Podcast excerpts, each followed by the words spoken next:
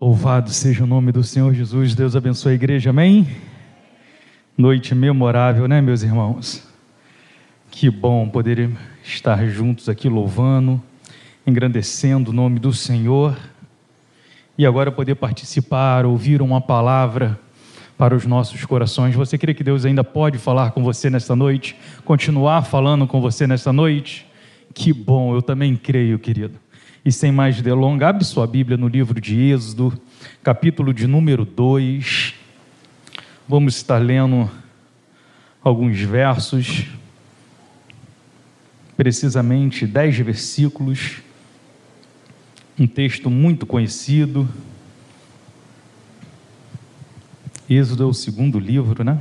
Das Escrituras Sagradas. Todos acharam? Êxodo, capítulo de número 2, versos do 1 ao 10. Foi-se um homem da casa de Levi, casou-se com uma descendente de Levi, e a mulher concebeu e deu à luz a um filho, e vendo que era formoso, escondeu-o por três meses. Não podendo, porém, escondê-lo por mais tempo, tomou um cesto de junco calafetou com betume e piche, e pondo nele o menino, o largou no carriçal à beira do rio. A irmã do menino ficou de longe para observar o que haveria de suceder. Desceu a filha de Faraó para se banhar no rio, e as suas donzelas passeavam pela beira do rio. Vendo ela o cesto no carriçal, enviou a sua criada e o tomou Abrindo-o, viu a criança e eis que o menino chorava. Teve compaixão dele e disse: Este é o menino dos hebreus. Então disse a sua irmã, a filha de Faraó: Queres que eu vá chamar uma das hebreias que sirva de ama e te crie essa criança? Respondeu-lhe a filha de Faraó: Vai. Saiu, pois, a moça e chamou a mãe do menino. Então lhe disse a filha de Faraó: Leva este menino e cria-mo pagar-te-ei o teu salário. A mulher tomou o menino e o criou. Sendo o menino já grande, ela o trouxe à filha de Faraó, da qual passou ele a ser filho. Esta lhe chamou Moisés e disse: Porque das águas o tirei, Senhor meu Deus nós estamos diante da tua palavra, que lida por si só já nos abençoa, Senhor. Mas nós rogamos o teu favor nesta noite, que tu possa me usar como um canal de bênção neste lugar, para que através de mim, Senhor, tu possa falar com a tua igreja aquilo que tu tem preparado para nós nesta noite. É a nossa oração em nome de Jesus, o teu filho amado que vive e que reina eternamente. Que a igreja do Senhor diga: Glórias ao nome do Senhor. Esse texto de Êxodo, querido, é a prova inequívoca que o Senhor Deus, ele é especialista em transformar maldição em bênção. Esse texto ele é fenomenal. A mãe do menino, movida pelas circunstâncias, precisa abrir mão do filho que ela há três meses está criando ali, apaixonada, porque a Bíblia diz que o menino era belo, e ela, forçada pelas circunstâncias, é obrigada a abandonar a criança, e agora o menino é achado pela filha do rei do Egito, e agora a filha do rei do Egito vai buscar a própria mãe do menino para criar o menino, e não só criar, mas ela vai receber para criar o seu próprio filho. Que coisa espetacular! Esse texto ele é maravilhoso. Mas não é sobre isso que eu vou falar, não. É porque sempre que eu leio esse texto, me vem isso na mente. Como o nosso Deus ele é poderoso para transformar maldição em bênção. Nosso Deus ele é fiel demais. O tema da mensagem que eu quero pregar nesta noite é três atitudes favoráveis ao cumprimento da promessa de Deus. Três atitudes favoráveis para o cumprimento da promessa de Deus. E eu vou fazer uma introdução longa para tentar te situar dentro do contexto da época. A Bíblia é um conjunto de 66 livros, escrita por 40 autores em épocas diferentes, em um período de 1500 anos. Contudo, ela contém uma única mensagem. O tema é a redenção da raça humana. É impressionante as escrituras sagradas. Como o pastor gosta de dizer, ela é inequívoca, ela não se contradiz. E o engraçado é que ela não tem um autor só, foi escrito por mais de 40 homens, em épocas diferentes, num longo período de 1500 anos, e ela consegue ser uníssona. A mesma mensagem de Gênesis a Apocalipse, o tema central da Bíblia é a restauração, o resgate da raça humana. Que maravilha isso! O capítulo número 1 de Gênesis, ele não tem como objetivo explicar os detalhes da criação, e sim mostrar que existe um Criador e que tudo que ele faz é bom. Às vezes os cientistas querem ir para a Bíblia para tentar comprovar alguma coisa. A Bíblia não tem esse essa pegada de querer explicar os detalhes da criação. Deus não se preocupou com isso, ele só se preocupou em mostrar que existe um Criador de todas as coisas e que tudo o que ele faz é maravilhoso e é bom. É isso o primeiro capítulo de Gênesis. O segundo capítulo vai mostrar que o homem e mulher no paraíso era totalmente suprido fisicamente, emocionalmente e espiritualmente. Eles estavam numa condição muito favorável. Mesmo assim, o capítulo de números 3 nos mostra a queda do homem, mesmo estando no paraíso mesmo com tudo favorável, ainda assim resolveram desobedecer a Deus. E o resultado é que eles foram expulsos do paraíso. Que coisa! Tem pessoas que costumam dizer que o primeiro Adão fracassou no paraíso, mas o segundo foi vitorioso no deserto. Jesus Cristo é o nosso segundo Adão, e mesmo em situações totalmente desfavoráveis, foi fiel até o fim, e porque ele foi fiel, hoje nós estamos aqui. Fomos tirados do reino das trevas e fomos transportados para o reino do Filho do seu amor, porque mesmo em situação desfavorável, ele permaneceu fiel, fiel até o fim, suportando a morte, morte de cruz, no meu e no seu lugar. O capítulo 4 vai nos falar do primeiro homicídio, consequências do pecado, porque desobedeceram a Deus. Agora a Bíblia diz que um abismo chama outro abismo, e o capítulo 4 de Gênesis nos mostra como que foi terrível, né? Caim matando seu próprio irmão Abel. Aí o capítulo de número 5 vai nos falar da linhagem piedosa, porque no lugar de Abel, Deus concede um filho a Adão e Eva que ele chama de Sete né? E o capítulo de número 6 fala da corrupção do gênero humano. Está escrito assim no verso de número 1 do capítulo 6: Sucedeu que quando os homens começaram a multiplicar-se sobre a terra e lhes nasceram filhas, viram os filhos de Deus que as filhas dos homens eram formosas e tomaram para si mulheres de todas as que, que eles escolhera. Então disse o Senhor: O meu espírito não permanecerá para sempre no homem, porquanto ele é carne, mas os seus dias serão cento e vinte anos. Aí Deus, então, por causa dessa corrupção geral da raça humana, Deus decide destruir tudo. E é aí que entra em cena um homem chamado Noé. E a história de Noé, ela é impressionante. Eu gosto quando eu leio o verso de número 9 do capítulo de número 6, porque vai dizer: Eis a história de Noé. Aí você fica esperando o quê? Um relatório, né? Mas a história de Noé se resume a isso. Noé era um homem justo e íntegro no meio dos seus contemporâneos, e Noé andava com Deus. Meu irmão, que maravilha!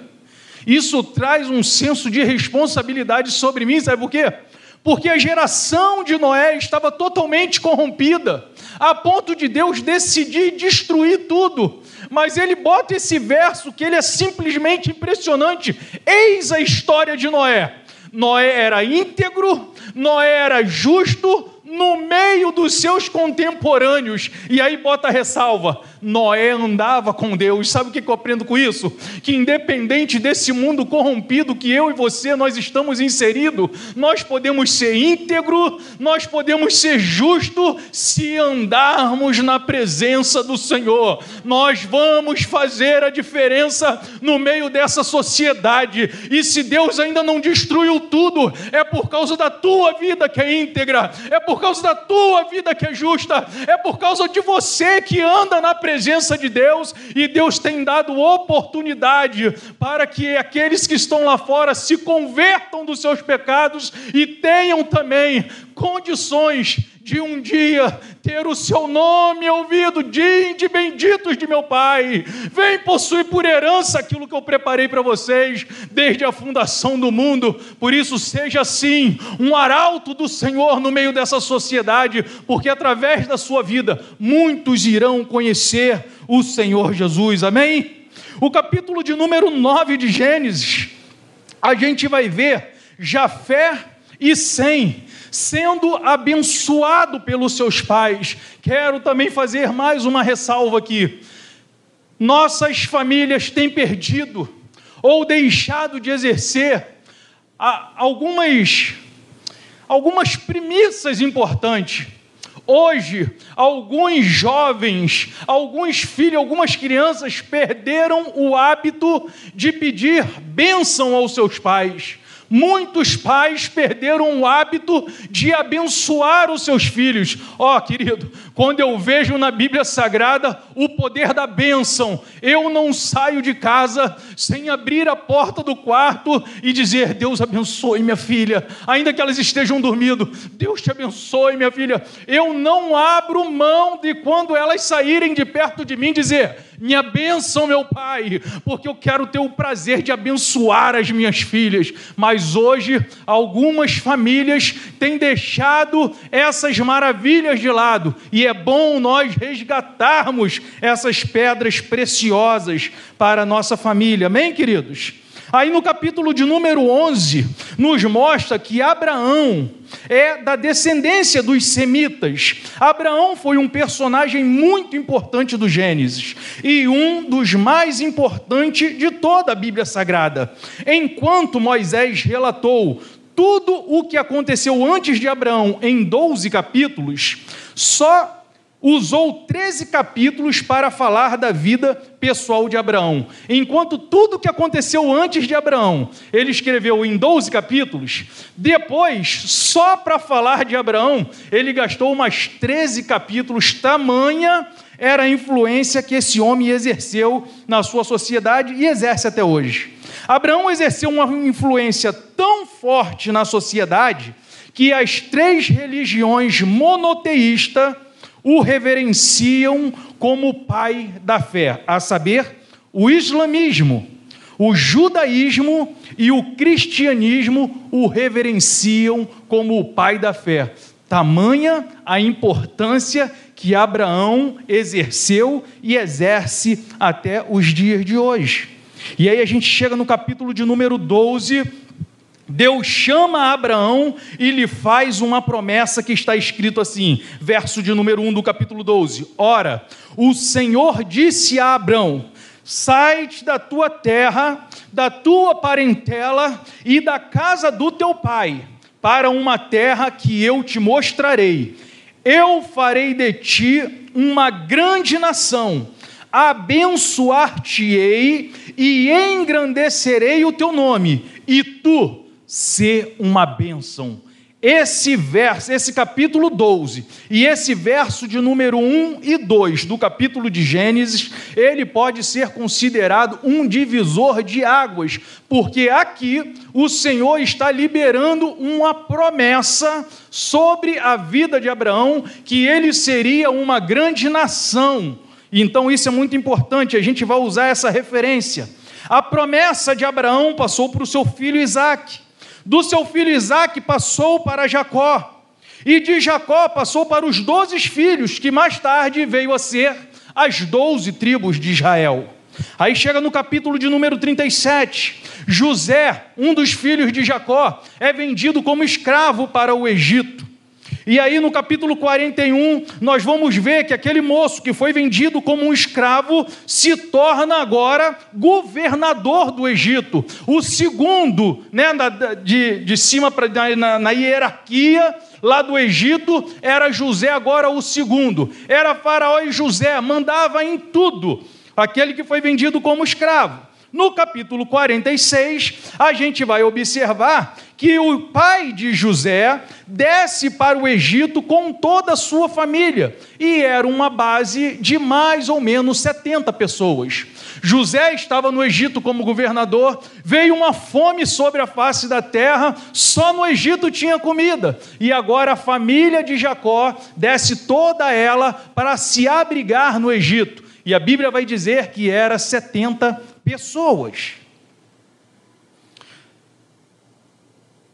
Os quatro capítulos restantes de Gênesis vai narrar um período de mais ou menos 400 anos, onde o povo de Deus, que estava a princípio numa situação favorável, na terra de Gozen, se multiplicando por alguns anos, mas sendo que Faraó faleceu, José faleceu, e foram se levantando outros faraós que não conhecia José.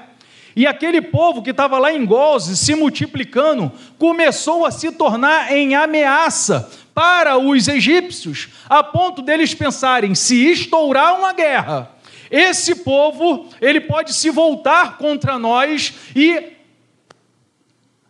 tomar a nossa terra. Então ele começa a, a, a tratar o, o, povo judeu né, com, com muita hostilidade. E foi um período de 400 anos de escravidão, sofrendo as duras penas no Egito.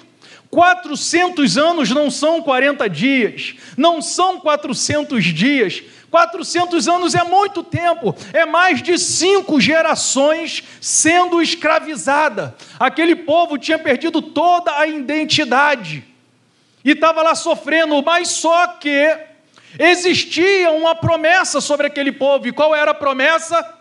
Eles que eram descendentes de Abraão, Abraão, eu farei de ti uma grande nação. E aqui eu queria que nós aprendêssemos que pode passar o tempo que for, mas aqueles que têm uma promessa de Deus, eles vão viver a promessa de Deus, porque independente das circunstâncias e do tempo, Deus é poderoso para fazer cumprir a promessa dele, seja em que tempo for, em que área for, Deus é fiel para cumprir a sua promessa. E aí a gente chega no texto que a gente leu. O povo está lá escravizado, 400 anos sofrendo, e Deus então resolve que aquele momento era o momento de cumprir a sua promessa. E para que a promessa se cumprisse, a promessa de Abraão é que ele seria uma grande nação. Mas Renato, mesmo lá no Egito, ele já era um grande povo, era um grande povo, mas não era nação. Eles se multiplicaram, mas uma nação ela precisa de ter independência. E para que aquele povo fosse independente, eles precisariam ser libertos do Egito. Então Deus resolve que naquele momento ele iria libertar o povo dele do Egito. E aí ele resolve: eu vou usar Moisés. Mas Moisés nasce num período muito conturbado, porque, como Faraó tinha medo que o povo estava se multiplicando, a, a ordem era: se nascerem lá dos meninos dos hebreus, meninas, podem deixar viver mas se nascer homem, mata, porque eles vão se tornar guerreiro e pode se constituir uma ameaça para nós. Ou seja, quando Moisés nasce, ele já nasce sobre uma sentença de morte. Mas a Bíblia diz que quando Joquebede dá a luz a Moisés e ela olha para o menino, o menino era bonito demais, o menino era belo demais, e ela escondeu aquele menino e eu acredito que ela orava de noite: Senhor, não deixa eles achar meu menino, não. Mas a Bíblia diz que Moisés foi se fortalecendo, e o choro de Moisés ia ficando cada vez mais forte, e ela se viu numa situação muito complicada. Ela, eu não consigo mais esconder o menino. Certamente os egípcios vão passar, vão ouvir esse menino chorar e vão arrancar ele de mim, vão matar ele na minha frente. Então, movido pelas circunstâncias, Joquebede pega um cesto, calafeta ele com betume, piche, deita o menino dentro daquele cesto, e aí eu fico imaginando o coração de mãe pegando aquele menino e largando à beira do rio, no carriçal do rio. E a Bíblia diz que aquele barquinho foi indo, e a menina, Miriam, foi acompanhando de longe o que ia se suceder. E aí diz que a filha de Faraó foi se banhar com suas donzelas na beira do rio e acharam um menino. E ao achar o menino, discerniram: é um menino dos hebreus. E aí Miriam se aproxima, sagaz demais. Você quer que eu vá chamar uma das hebreias para criar esse menino para você? E a filha de Faraó, faça isso. Ela corre lá, chama a própria mãe do menino e traz para a filha de Faraó. E a filha de Faraó, eu quero que você cria ele e eu vou te pagar o teu salário. E a Bíblia diz que então Joquebede, que foi forçado pelas circunstâncias a abandonar o seu filho, agora tem novamente o seu filho no braço e vai receber salário para criar o seu próprio filho. E a Bíblia diz que passado um tempo, aquele menino já grande, ela traz o menino e entrega a filha de Faraó. E a filha de Faraó o tratou como filho, chamou de Moisés e criou-o para ser príncipe do Egito, para ser um faraó, ou seja, foi criado em tudo que existia de melhor naquela época. Moisés foi criado para aquele tempo. E aí eu disse que o tema da mensagem era três atitudes favoráveis para a realização das promessas. E o primeiro, a primeira atitude favorável que a gente vê nesse texto é justamente o amor sacrificial de Joquebede. Ela amava tanto aquele menino que ela pegou aquele menino, colocou no cesto e abriu mão daquilo que ela tinha de mais importante, que era o seu filho, um amor sacrificial. E aquele menino foi e caiu, graças a Deus, na mão das filhas da filha de Faraó que o criou. Segundo, segunda atitude que se torna favorável à bênção é a sagacidade. Eu gosto disso porque essa menina foi sagaz demais, Miriam. Miriam foi esperta demais. Ela foi observando tudo aquilo que iria acontecer e quando ela viu que o menino foi achado, ela entra em cena, vai lá, chama a própria mãe do menino e a gente vê que o milagre aconteceu porque Miriam foi uma menina sagaz. E a terceira atitude favorável para que o milagre aconteça é o favor real. O menino achou favor da filha de Faraó. Que maravilha! Então foram três atitudes que favoreceu com que Moisés, um tempo depois, cumprisse nele a promessa de liberar o povo que estava escravizado no Egito e se tornar uma grande nação independente. Amém, queridos? Está corrido, mas está entendível? E eu queria então agora contextualizar tudo isso que nós falamos. Porque isso foi muito bonito na época. Mas o que isso tem a ver comigo hoje? O que, que eu aprendo com isso hoje? É porque sobre nós, querido, existe uma promessa tem uma promessa sobre a tua vida, sobre a minha vida. Existe uma promessa sobre todos aqueles que aceitam Jesus Cristo como único e suficiente Salvador. E essa promessa que eu queria destacar são várias, mas eu queria destacar uma que engloba todos nós. Está lá em Atos dos Apóstolos, capítulo 16, verso de número 31, que diz: Crer no Senhor Jesus e será salvo tu e a tua casa não tem a ver só com você, tem a ver com os seus. Aqueles que estão ao teu redor vão ser salvos, porque existe uma promessa: se tu crer no Senhor Jesus, vai ser salvo você e toda a tua casa. Você crê nisso? Eu creio nisso, querido. Eu me apego nessa promessa, ainda quando os meus olhos veem o meu próximo numa situação muito distante, muito longe, muito deplorável. Eu acredito que Deus vai salvar, porque Ele é poderoso para transformar a vida de qualquer um, como Ele transformou a minha. E eu me apego nessa promessa, crer no Senhor Jesus, e será salvo tu e a tua casa. E aí, aonde está então as três atitudes favoráveis para que essa promessa se cumpre ou se cumpra na nossa vida?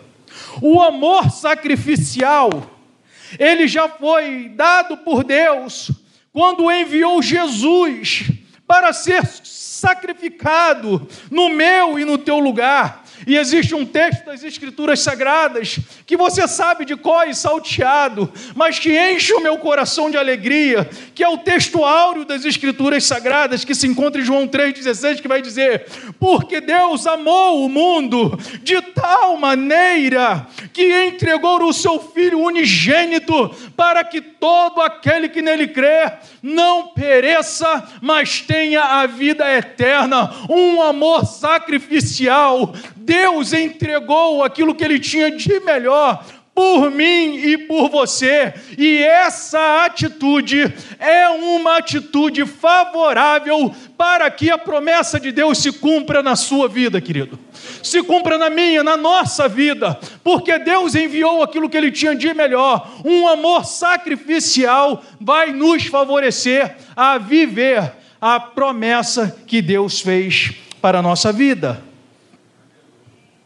Mas a segunda atitude, favorável ao cumprimento da promessa, é o favor do rei. Porque Moisés alcançou o favor do rei, e nós também alcançamos o favor do rei.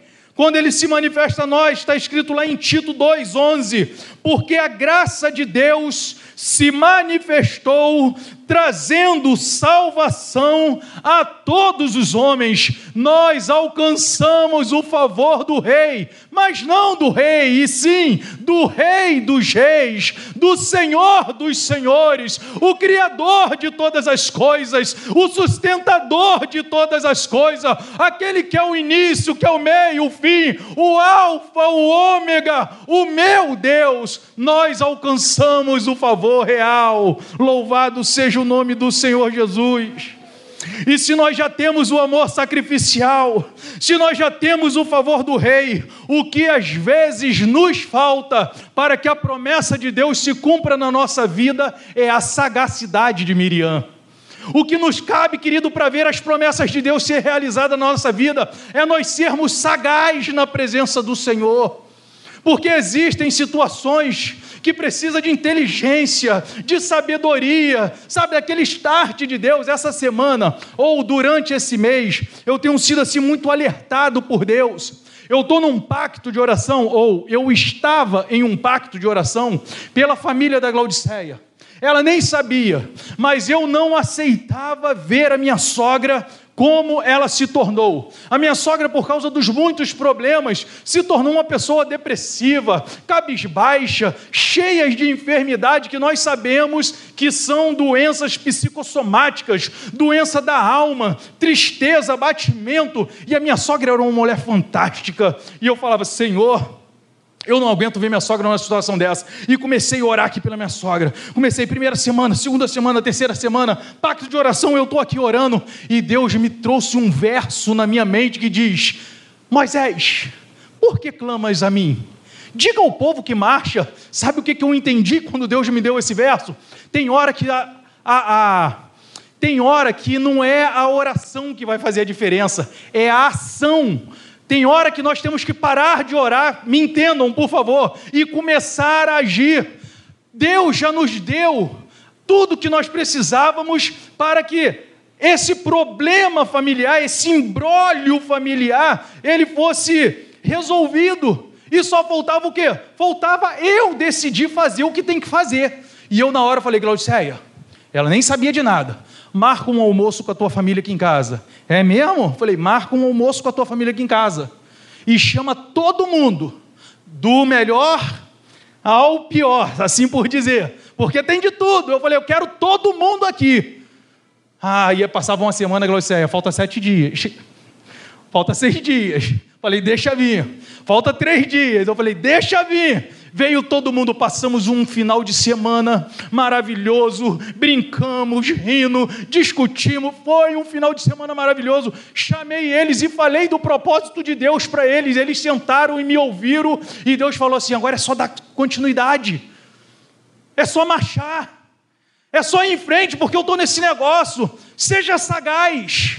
Orou, colocou diante de Deus, agora começa a agir, porque senão a gente vai ficar orando a vida toda e se a gente não se despertar para a ação, a situação não vai mudar, porque tem coisas que não é Deus que vai fazer, são coisas que somos nós que vai fazer. E agora eu já estou com outro propósito de oração, que tem a ver com a sagacidade. Eu tive a oportunidade de conversar com umas pessoas com algumas pessoas, chamada Ney. Ney trabalhou comigo lá em casa esses dias. E eu comecei a conversar com eles, conhecer um pouco mais da história do Ney. E ele me contou uma história que eu fiquei assim amarradão na história. Da Ana. Ana Luísa.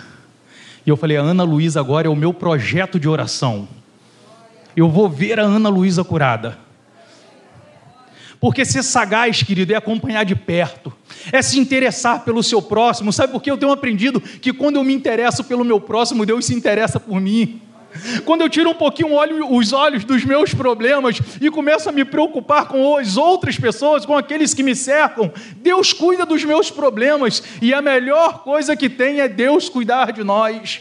E aí o Ney contou que desde os nove anos de idade, né? A, a, Ana, ela, ela toma insulina, né? E eu falei, Ney, será que ela tem problemas? Eu chamar ela na frente para orar. Eu falei, não, ela tira isso de boa. E é por isso que eu estou falando, é porque o Ney já me deu o feedback. Eu, a, é a Ana, é meu projeto de oração. A minha, a minha causa impossível hoje se chama Ana. Eu vou orar por ela e eu creio que eu vou ver ela curada para a glória do nome do Senhor Jesus. Isso é acompanhar de perto, querido. Isso é acompanhar de perto, ver aonde o barquinho vai. Porque quem acompanha de perto é porque está interessado. E eu estou interessado com o teu bem-estar. Eu estou interessado com a tua salvação. Eu estou interessado com a tua família salva. E por isso eu quero pedir a Deus que Ele me deixe, sabe, sagaz para estar atento àquilo que está acontecendo com aqueles que estão próximo de nós. E eu peço a Deus que você se interesse por mim, seja próximo de mim, ore por mim, ore pelo teu pastor. Vamos orar uns pelos outros, e é isso que vai nos fortalecendo até chegar aquele grande dia que Deus vai arrebatar o teu povo e todos nós vamos juntos, cantando, entrando pelos portais celestiais, porque esse é o nosso objetivo. Amém, queridos? Que Deus abençoe a tua vida, que você tenha uma semana de vitória, que a sua vida, os meus vídeos eu termino assim, seja uma vida de vitória para a honra e glória do nome do nosso Senhor e Salvador Jesus Cristo. Amém?